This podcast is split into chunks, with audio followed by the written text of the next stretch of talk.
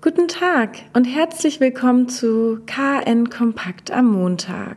In Kiel hat kaum ein kontrollierter Gastronomiebetrieb die Hygienevorgaben zur Corona-Bekämpfung eingehalten. In nur sechs von 46 überprüften Restaurants und Gaststätten hatte das städtische Ordnungsamt seit Mitte Mai nicht zu beanstanden. Das berichtet Ordnungsamtleiter Frank Petersen. Die Vergehen haben unterschiedliches Gewicht und reichen von geringen Verstößen, etwa dass der Aushang über die Hygieneregel nicht vollständig war, bis zu erheblichen Verstößen in Form fehlender Kontaktdatenerhebung der Gäste. Schließen musste allerdings noch keines der Restaurants, weil Hygienevorgaben nicht eingehalten wurden. Kiel scheint übrigens in der Region die Ausnahme zu sein, denn in Neumünster, Segeberg und im Kreis Plön gibt es weniger Probleme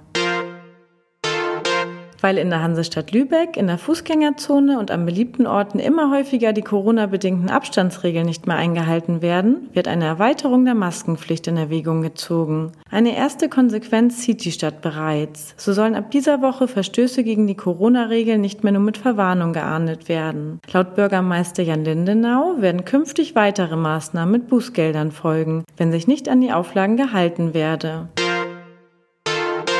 In Neumünster steht Deutschlands erste legale Cannabisanlage. Dort soll noch dieses Jahr zum ersten Mal in Deutschland medizinisches Cannabis geerntet werden, beispielsweise für den Einsatz in der Schmerztherapie. Die Anlage des Unternehmens Afria RX hat 1600 Quadratmeter Anbaufläche. Jährlich gut eine Tonne will das Unternehmen anbauen. In der Apotheke kostet das Gramm aktuell mehr als 20 Euro. Nach Angaben der Apothekenkammer erhalten dies allein in Schleswig-Holstein knapp 700 Patienten regelmäßig regelmäßig. Oft gäbe es aber Lieferprobleme. Letzteres soll sich durch die Anlage Neumünster ändern. Wir wünschen Ihnen einen schönen Start in die neue Woche. Weitere Neuigkeiten aus Kiel, Schleswig-Holstein und der Welt finden Sie jederzeit unter kn-online.de.